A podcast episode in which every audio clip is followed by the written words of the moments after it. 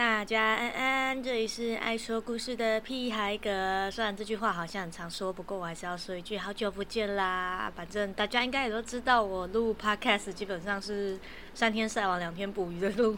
所以希望大家不要介意。那前阵子在 IG 上面有征求了这一次新一集 podcast 要录的内容，那。投票出来的结果就是大家还蛮想听，就是当神棍一周年的感想。那我顺便就在这里整理一下，就是做了神棍一周年的感想，然后顺便再就是因为也有一些案主或者是也有问，也有一些外面的读者，他们会问说，就是如果想要从事灵性产业的话，有没有什么建议或者是一些感想可以提供？那我会在今天的节目里面跟大家大概说明一下。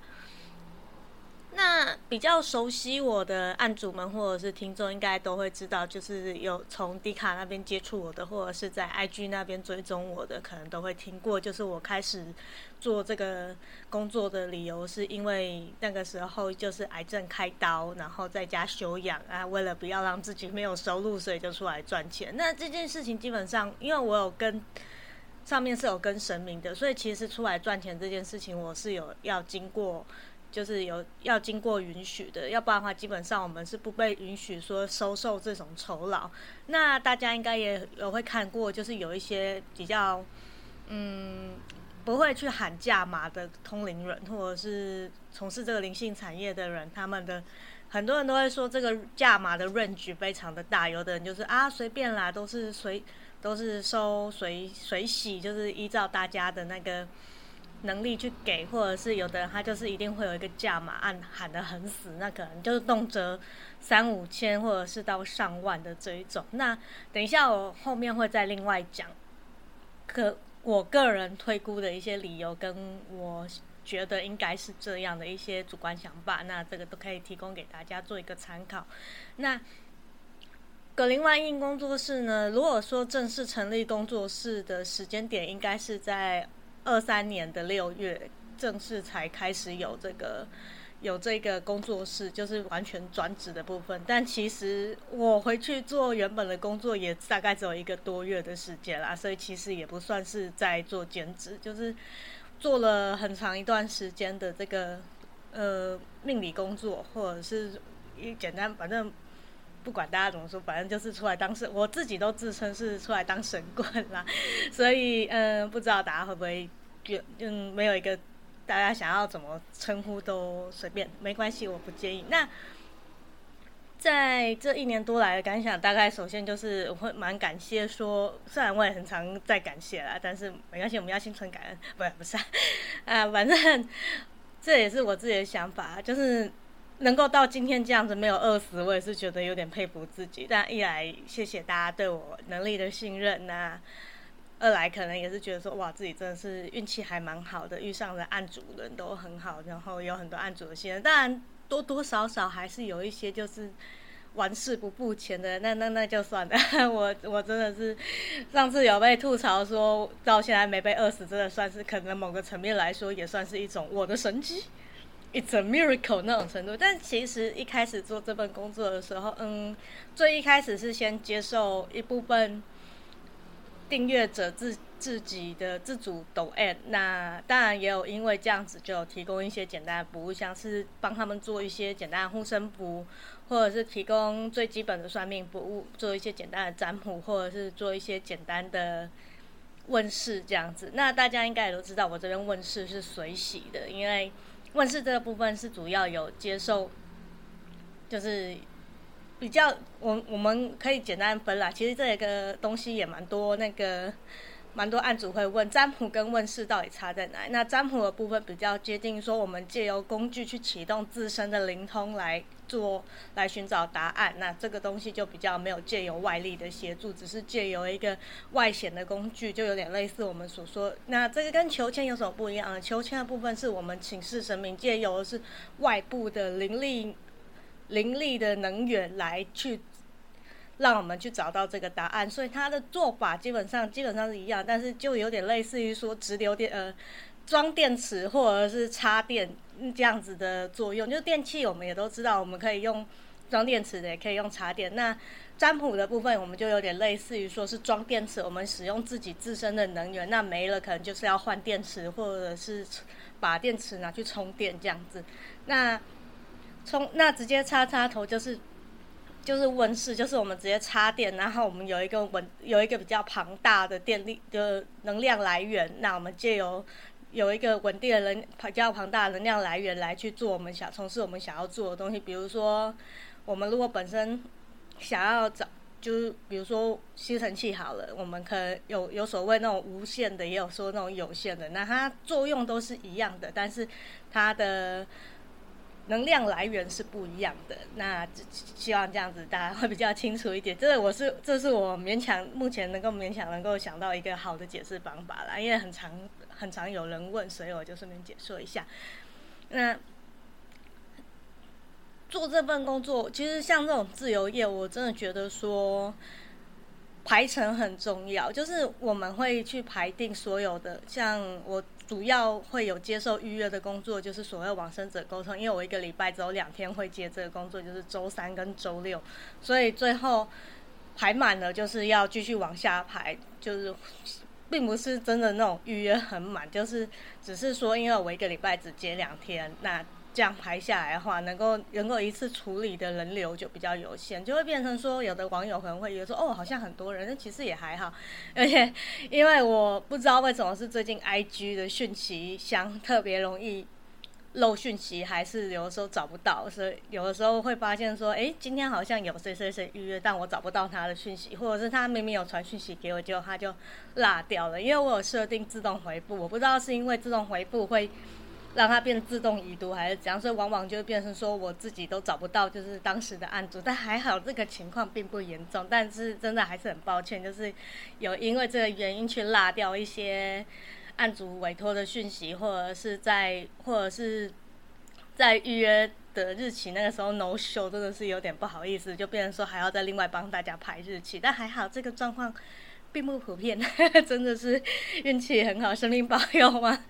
啊，那。排程很重要以外，我自己本身会给自己定一个我一天大概要赚多少钱的一个，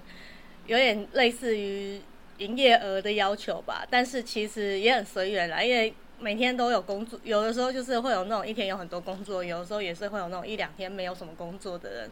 那其实不管今天有没有工作，那来问事的人或有问题要问的人，每天都差不多是那么多，就是每天，所以基本上还是一样，每天都有在回讯息，那只是有收钱跟没收钱的差别。那我给自己定的一个额度是一天一千五，一天赚个一千五，我就拉铁门了。我就很想要拉铁门，不今天不要做事了，因为我这个人基本上没有什么特别大的物欲，就是这种很。很偶尔偶尔会想说啊，不行，我这么努力工作，我要出去外面洗头，然后或者是有一些比较特别的日子的时候，我就会出去买个香水，或者是去买个书什么的。所以或者是看到哦牌好漂亮，有很喜欢很喜欢的牌，那可能就去收一下这个牌，或者是收一些类似的工具什么。所以最主要支出都在这个地方。所以我就觉得说，我给自己设下的那个。营业额要求其实就不高，但是也有那种真的一天只有赚个两三百块，我就啊算了，拉铁门好了，我今天想休息，呃，也算是一种任性吗？这只能说没饿死，到今天没饿死，还真的是一种万幸啊！但是也很谢谢，就是案主们的持续支持啊。其实我大部分都是还是固定的客人，就是。偶尔会来做个周占卜，或者是三不五时出现，然后来问一下最最近的工作运势，或者是感情发展，就是会想要去看一下自己近期之内要注意什么，就是一个稳定的，算是我稳定的主客源。那其二的主要收入来源就是补财库这一块，就是每个月每个农历的初一、十五或者是天赦日，我都会做招财招财补库、祈补补运这些东西。其实这个东西其实。在最麻比较麻烦的就是写书文啊，还有做一些事前准备，以及做这个仪式的时候要念一些简单的祷词什么的，所以它是比较麻烦在于说，你首先你要先登记好，然后写好书文，然后再依照不同人的状况去做他想要有没有什么不加要做，比如说像是多要加烧月老金啊，或者是加烧药师金啊，或者是他想要再加一个送小人啊，或者是加一个什么的，就是每个人他都可以，因为。起补补运动的东西是一个很能克制化的东西，就是每个人的需求不一样，但是至少每个人都会希望说财源稳定或者是收入稳定，所以补财，所以我的补财库都是基础的补财库上面再加上一些大家有其他需求的部分再去做克制。那有也因为我并不是正统的庙宇庙宇方，所以我不会定太高的价格，也不会去。做那种就就是算是人家说相对便宜的啦，也只能说很庆幸大家都觉得效果很好，因为其实这些起伏的作用都还是帮助大家去提升自己的气场，所以最重要的还是你自己要有所作为，不可能你补财库以后你就可以在家里面躺平摆烂，钱会自己掉下来那样。因为基本如果真的也是这样的话，那我们这些灵性工作者就不用就不用出来接案工作啦。那人家也会问我说，做这份工作最大的困难点在哪里？我觉得比较麻烦的是你情绪上面要去怎么去排除这些负面能量。因为老实说，做算命行业的人，我们最容易接触到的就是内心有困惑、内心有负能量、内心有烦恼的人。人家没事不会来找你，就是不。除非就是那种真的很稳定啊，他只是想纯粹想看一下，哎，接下来他未来怎么发展的。那这种真的其实不在多数，最多的最多的都还是他自己有烦恼，他想要排解。或那我们无论是。跟他沟通聊天也好，以及给给予一些占卜指引也好，都是帮。就其实某个层面来说，我觉得就是在做一个心理智商啦，有有点类似一个比较没有不没有收那么多钱的心理智商嘛。我也不知道该不该这样讲，就是，但是我觉得这做这份工作最高的成就感就是听人家说跟跟你聊一聊，我觉得心情好很多。因为一方面我们要。我们要先处理大家的情绪，处理大家的心情。接下来，我们再来直面这个问题。我们去看一下，在占卜或者是神明问世上面，他们接下来指引的部分，要建议他们怎么去做，怎么去应对接下来要面对的问题。那在面对负能量这方面，我觉得我们必须做到，我们能够同理人家的感受，但同时我们也要把自己。的心情绪跟别人的情绪完全的区分开来，就是不要把自己卷进去了，使自己变成说自己也跟着人家一起不开心。在有这样的心态下，我们也很难去做一个准确的占卜结果，问世的结果也会受到影响。所以在保持独立思考的同时，要去做到同理人家的感受这件事情，我觉得是做这份工作最大的挑战，因为你。讲的太过于你，你的心态太过于分开的时候，人家会觉得说他没有在，他没有顾及你的感受。但是如果你的情绪跟着人家一起陷进去，就是你跟他对方太同理的话，又会影响到你最后的占卜结果。所以这个东西，我会觉得说这个东西要斟酌上是做这份工作最大的挑战。那还有一个部分，我个人觉得也要注意的是。在进行占卜的时候，我们如果问了太多的资讯，就会很容易有一个所谓的主观的想法。所以我会见有人会问说，为什么我们这有我或者是一些老师，为什么我们在占卜问世的时候不会问太多问题，不会问太多内容？那我觉得其一就是，有的人说什么问世都要给什么生日、出生年月日。呃，出生年月日啊，还有生日，还有姓名啊、地址啊，问一些很多很多的资讯。那为什么我们不用？我觉得一来是因为我觉得看这些各自很麻烦，一来是保护各自啦。那二来是就是我刚刚讲的，如果我们知道太多，有的时候可能会有一些主观想法，反而很难去很客观的看这件事情，或者是去站在一个比较不容易加入太多。主观想法的情况下去进行这些占卜器或者是问世的动作，因为当你有一个主观应试的时候，我们算出来的结果会比较没有那么客观，因为我们可能内心就已经会有一个既定的想法，会觉得说哦，这个人的状况听起来好讨厌哦，真希望他怎样怎样的，会有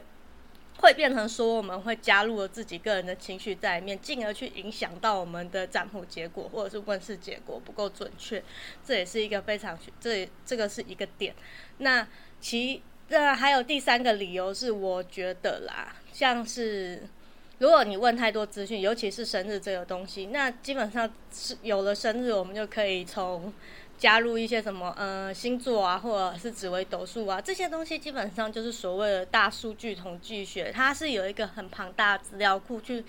像类似。去建立一个类似搜寻引擎，比如说我们都会知道嘛，先从十二星座区分，再从十二星座里面去细分这个星座里面不同血型或者是不同时间点出生的性格会是怎样。那这样的性格可能会造就他有怎样的一个境遇，或者是会有一个怎样的环境跟怎样的一个心态，再从中去推敲，这是可以用推理的方式。那当然，我觉得这种。方式也很厉害，因为他首先要去熟记这些，就像我们占卜的时候，我们要去熟记塔罗牌的牌意以及正反面的牌意，然后再从牌意去衍生到他现在占卜的这个问题，跟他的一个状况，跟后面这个牌他到底给予怎样指示，就是这东西都还是需要去记，要去要去背，以及一些民俗的。民俗的一些传统习俗，跟它由来，跟它的作用，这些东西都是需要你自己先去熟记的。所以我觉得，像星座、紫微斗数、占卜，或或者是紫微斗数，呃，或者是易经这些东西，我都觉得它是学得成，但是跟算的准不准，一方面要看它资讯记得对不对，二来是看它有没有所谓这种先天上面的。能力如果有的话，那自然可以再加上通灵的结果，去让结果更切合这个案主的状态，跟给出更加准确的指示，这样子。那这也是大家可以去做一个参考的部分。那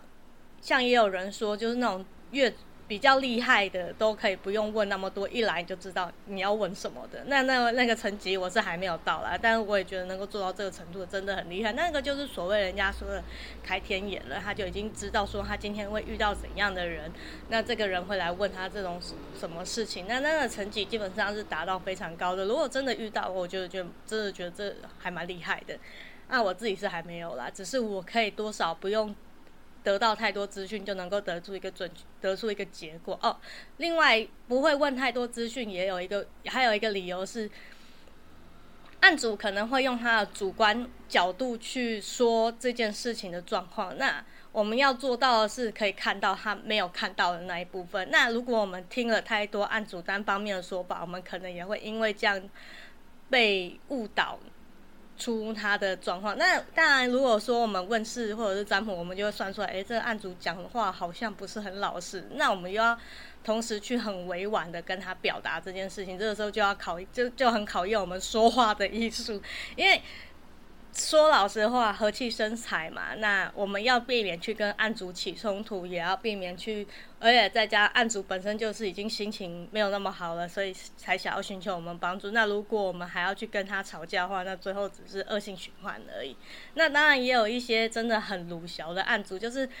你已经给他一个占卜结果，你给他指示了，但是他没有去做也就算了，还一直执着在他那个点上，那我们也只能想尽办法去开导。但是真的真的真的不行的时候，我们真的也只能冷处理，就是真的只能棒子 play，让他自己情绪消化完以后再来跟我们讲话。因为这这么做也是避免让我们自己被人家的情绪卷进去，因为。太过执着，你一直去追问问出来的东西，这个叫做逼问出来的结果，就不是真相，你懂吗？就是我觉得这个的部分，案主也自己要记得，你自己要有自觉，说这件事情你到底问了几次了？我们如果跟你讲，然后你又一直重复的在说可是可是可是，那我觉得你真的就没有必要来占卜了，因为你自己已经有有你想要的。结果，但是现实是你现实跟你想要本来就会有落差。这个世界不可能什么事情都照自己的想法。那你去执着，你去求，就像我我们会说，为什么神明会给安慰的杯？就是有可能是因为你一直执着，你一直执，一直执，一直执，所以你会说啊，明明神明有给你圣杯，为什么我愿望没有实现？那我觉得你最好要先自己想清楚这件事情。你有没有跟他一直求？你有没有跟他一直问？是不是神明不耐烦，让你决定说，哎，先安慰你一下，给你一个圣杯，不然你一直在那边直不是办法，就觉得说你在浪费时间，浪费自己的时间啦。那神明自己是无所谓。所以我觉得在来占卜问世的心态上面，你我们作为一个从业人员，就要去能够去。开导就是去疏导这个心态，跟面对这个心态的时候，我们要怎么去应对，怎么去处理，以及要让自己没有那么情绪化这样子。那当然，人家情绪化，如果真的不行，我们真的就只能采取冷处理的方式，因为就尽量避免再去多做回应，或者是就是不要节外生枝啦，不要再去让去 touch 到他不想，就是 touch 到他的点。你给他一直回应的话，他就会一直追问。那当一个案主持续持续的在跟你传讯息的时候，你自己要懂得说，不要因为这样子把自己不能弄得自己全身上下都是负能量，去影响到你接下来的工作。那我觉得这个不只是从不只是占卜师啦，我觉得一般人在平常生活上面也是。在这个有一个这个心态是很重要，就是你跟这个人互动是一回事，你跟其他人的互动是一回事，你对他的情绪不要用在别人身上，这一点我觉得蛮重要的。就是你今天遇到坏，就是常常会有人说什么，他今天会有什么不开心，会表现这样，一定是他今天过得不好。可是他你今天过得不好，关人家什么事？人家好无辜，为什么你要迁怒到别人身上？就是我觉得。把自己培养出说，把这对这件事或对这个人事物的情绪，能够一个一个区分开来，本身就是一个修行的境界。就比如说，啊，你今天一出门就踩到狗大便，那你难道就要因为这样就去埋怨整天，去埋怨其他所有人？但是重点是，其他那个大那个大便又不是其他人弄的，那你因为你今天你踩到大便，你就生一整天的气，其实也很浪费时间啦。那别人也很无辜，就是一样的心态。人家说什么所谓的正能量，并不是说你要把每一件事情都看得很很正面，而是你要懂得去区分，说你对这件的，你可以有你的负面想法，你可以，你有权利不开心，你有权利生气，你也有权利对某一个人事物有不好的情绪，有不好的想法，有不好的。感受这是绝对允许的，因为本来每个人的感受就不一样。你今天受到冒犯了，你当然可以对他不爽，你当然也可以对他不高兴，这是绝对正常，而且也绝对你有这个自由。但是你要同时在对这件事情有不高兴的份上去。对其他的人事物要有其他的感觉，就是他对他的不高兴不要用到别人身上，就是要把它区分开来，这样子，就是把这个情绪区分是很重要的。就你今天对 A 不爽，那你不能把对 A 的不爽投射到 B 身上，就对 B 去撒气这样子，因为你对 A 不爽，我觉得啦，就是就事论事啦，要针对你的情绪是要针对个。就是去让你感受不好的这个人事物，你应该要去针对这方面，要么就是你把它隔离开来，远离它，或者是处理它、解决它，都可以。但是这个心情你也不要太过于去忍耐，就是你不要把这个不是把这个情绪憋到憋到就是你爆炸了，然后去对别人爆炸，而是你要适时的去，比如说今天 A 讲了一个很难听的很。很让你受到冒犯的笑话，你可以用各种方式去让他知道说你受到冒犯。那你也不要因为这样子就去对 B 说 A 很击败或者是怎样，因为这是你的个人感受。那你这样另外一方面也会变成说你好像在说人家坏话，反而让自己吃力不讨好，就是类似这样子。然后我觉得再回过头来，我们来讲刚刚就是从。呃，做这份工作的话，我觉得自律也蛮重要的。就是你要先决定好你一天或者是这一个礼拜你要干嘛。然后虽然说时间可能说会很活络，就是你可以自己起睡到起床了再来做你要做的事情。但是首在一开始的时候，首除非你在其他平台上面有累积一定的人数，你才有办法说。接案越来越稳定，因为其实我也有那种一个月赚的比较少的时候，那个真的是只能说很感谢有有一点存款，有弟弟妹妹跟有零舍在，就是我让我不至于饿死。那现在我的案件是比较稳定的，就会相对的生活上会比较自由，就会比较没有那么多需要烦恼的地方，就会比较好一点。就是我觉得啦，在做这份工作之前，你必须要先做好准备的是，首先你要去思考说，你有没有如果这份这个案子这个月你如果收入比较少，你有没有省钱的方法，或者是有其他的收入？比如说，可能家里的人可以帮忙支援，或者是你身边有人可以提供一点资源，这样子，就是让你不，就是你至少要能够正常生活。那其二是，有的人他出来占卜之前，他会去花钱上课，会去学一些东西，就是他的这些东西是他首先去花钱上课学来，然后出来才出来从业的。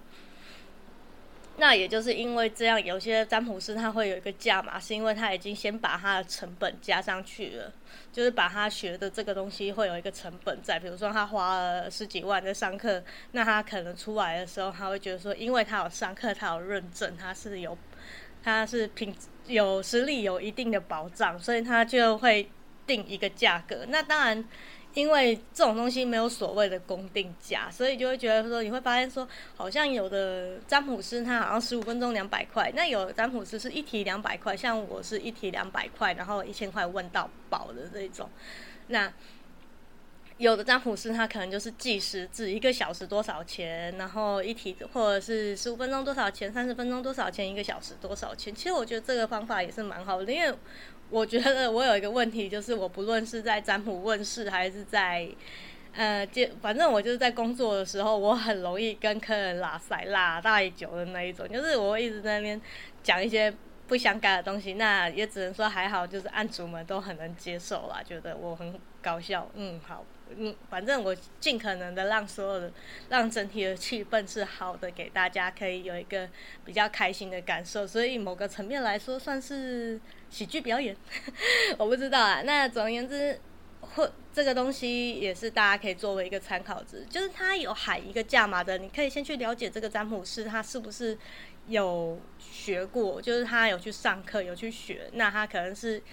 把他这个上课的成本加进来了，因为牌也不便宜，上课也不便宜，书也不便宜，所以他可能是想说他要先把他那个成本稳回来。那客源稳定了，累积久了，也可以开始有一个既定的价位。那之前我最常被讲的一件事情就是价位非常低。那我也讲过，我的初衷是希望，呃，大家可以不用因为来占卜、来问事，或者是做这些相关的活动而去影响到自己的正常生活。所以我收费比较随性，并不是因为我很有钱，而是我希望大家可以不要去因为这个东西去造成自己的负担，因为我觉得。我们从事正法行业是要去让大家可以更好的去正常生活，让自己的生活可以过得更平稳、更自在，而不是因为要做这些，因为做了这些东西，反而使他自己生活上受到一些困难，或者是去影响到他的生活。我觉得这样的话就违反了我们出来做这个工作的初衷。玄学的真正意义不在于说。去让你相信另一个世界的存在，或者是让你觉得说这个世界有更大、更高的能量，好了不起什么的，而是让你知道说，我们其实很渺小，但是我们可以把自己的日子过好，我们可以做好，把自己做好，把自己过好，把自己照顾好。我觉得这才是最重要的。那我就会说，嗯，有一个。反正我只要饿不死，只要有收到钱，我都很高兴。反正我我很常讲一句话，就是钱钱都是香的，你给我钱我就高兴了。因为我今天赚两百块也是赚，赚两万块也是赚，赚两千块也是赚。那我只要那收入多有收入多的过日子方式，那收入少也有收入少的过日子的方式。反正我是不担心我会饿死啊，反正 过得去就好了，吃得饱就好了。那。也要谢谢说，嗯，案主不不嫌弃啦，愿意给我信任，愿意，因为我觉得啦，花钱去听人家给建议是一件，我觉得能够做到这个心态，我也觉得很好。就是我自己本身是很不喜欢人家跟我说我应该怎么做的人，所以我会觉得说，其实我觉得能够愿意伸出这个手出来寻求帮助，寻求。寻求一些指示的人，我觉得这样的心态就已经很好。千万不要因为觉得说你因为遇到了这个状况，你就是一个 loser，你就是一个失败者，而是我觉得你能够知道正视自己。的问题，知道自己需要解决这件事情而出来寻求这些协助，我觉得这么做才是最好的。我觉得这样做没有什么不对，也没有什么不好。那也会有人说什么做这些，像是宠物沟通之前也有一个争议，人家会说为什么要花钱做这种根本不知道是不是真的的事。但是我觉得，因为我们失去了什么，或者是我们想要了解什么，那我们去寻求方式来。找到答案，我觉得这样的心态没有什么不对。即便你会说你可能只是寻求安慰，我觉得这样也很好，因为自己的情绪是也是需要照顾。为什么我们就不能去给自己一点点，嗯，给自己一点点疗愈，或者是给自己一点点力量去面对接下来的生活？我觉得这很重要啊。为什么并不会觉得说这是一件坏事？那只要我们。不要去为了这件事情付出过度付出过度消耗，去花，比如说去花太多钱，或者是为了这件事情影响我们自己原本的生活，那我觉得就很好，因为我们本来就只人本来就是有好奇心的，对这件事情保持好奇是绝对 OK 的。但是我也希望大家能够在存有好奇心的同时，把自己保护好，把自己照顾好，这样的话也是大家能够。维持一个细水长流，因为基本上如果我有稳定的客源，我就不会饿死。那只要大家过得好，我就有稳定的客源，所以这是相辅相成的。其实说真的，为什么我们这些占卜师最希望说，希望大家好都好？因为如果我们一直听到就是占卜结果不准确，或者是呃，案主们遇到不好的事情，我们多多少少会有一种觉得自己能力不足的地方。那当然，我们的能力一定会有不足够的地方。但我也希望说，我们能够尽我们自己的能力去给案主们更好的心态、更好的运气，以及更好的环境跟更好的状况，这样子，跟让自己有一个更好的状态，才会是我们这样的话本也是我们自己工作本身所追求的一种成就感啦。那。总而言之，这是今年简单来说，总而言之的简单来说，我在说什么？不好意思，这就是我做神棍一周年的一些想法跟感想，以及在做这份工作上面的一些建议。就是如果大家真的很想要来做这份工作的话，我觉得你们可以先去思考一件事情，就是简单再做一个简单的笔记。首先，你要知道说你想要用什么工具，比如说塔罗牌还是易经占卜。还是八字，其实有很多这样的命相工具。首先你要想的是你要选择什么工具，那你要借由什么方式去学习这个东，去把这件事情弄熟。比如说你也可以买书自学，也可以花钱上课。那这两个方法都是都没有什么不好，呃，都没有什么不好，都是一个学习方式。你那只是自己花钱买书的话，会需要自己的自律跟自己的理解能力。那有有去上课的话，只是有人帮你把这些东西整理过，让你更好的融会贯通，我觉得也是一个方式。那像我自己是买数字学派啦，真的不行的时候，我也会偷吃布去查一下牌意。真的，我这个东西我要先承认，我会偷吃布，我会去偷查牌意，因为我有时候真的牌意记不起来，然后我就得自己去找一下，诶，这个牌的意思是什么？这只能说庆，我只能庆幸说还好我是线上占卜，这辣茶的一面没有被大家看到。反正我觉得，但是也很谢谢大家都觉得说我算的很准啊，因为。这个东西真的是，呃，我只能说有有灵力的补助的话，真的是，嗯，好，我只能说谢谢妈妈。好，那其二就是你在工作上心态能不能做到，你能够应对很多负能量，然后你不被这些负能量影响。因为我其实会，我主要劝退的理由大概只有两个，一就是你的收入来源一开始会非常不稳定，因为你没有一个稳定的客源，你没有一个。稳定的，就是你没有一个稳定的口碑，那大家会对你产生不信任感，会怀疑说，哎，你这个人到底有没有算的到底准不准？会对你心存怀疑。那一开始初步缺乏这个信任感的话，算命的结果也会有影响。因为当一个当有当你的案主愿意信任你的时候，你能够得到的讯息就越多，你能得到讯息越多，你能够推推敲出来或者是占卜出来的状况就会更准确。那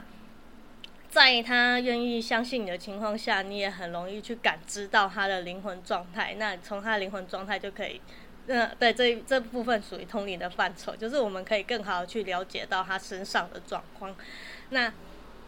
其三就是你有没有自己的一个舒压的管道，因为很多人都说什么从事灵性圈久了以后，你的那个这样的人都会变怪怪的。我自己不为言，我自己本身也是那种怪怪的人啦。所以，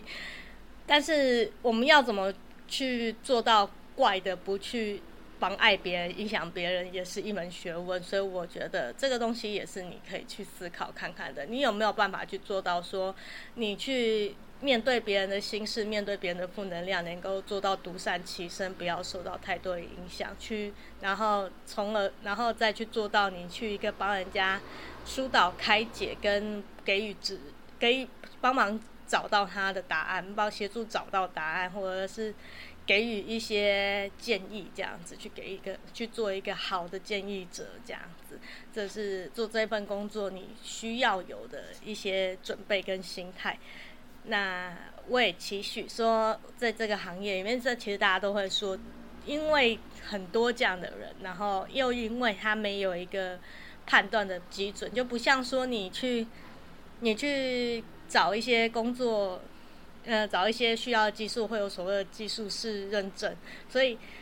一方面来说，你去找到一个好，要去找一个好的从业人员，一来是靠运气，二来可能就是你得从一些地方去推敲。有人说找有别人推荐的比较准，但是也有那种推荐人家就推荐人家到神棍的那种地方，也是有的。但是我只能说这种东西。多多少少都是一种缘分，所以就算真的遇到了神棍，你也不要觉得是自己笨，这有的时候真的只是纯粹运气不好。那也不要为了这件事情对自己感到丧志，也不要灰心。反正这年头到处都是诈骗集团，如果真的不小心遇到了，那也不是自己的问题吧？我觉得，嗯，应也不要说是自己的问题，应该是说我下次。多注意一点，反正钱没了可以再赚之类的。总而言之，嗯，尽可能对于这件事情保持一个良好的心态，不要去为了这件事情在意太久，我觉得也蛮重要的。那找到好的。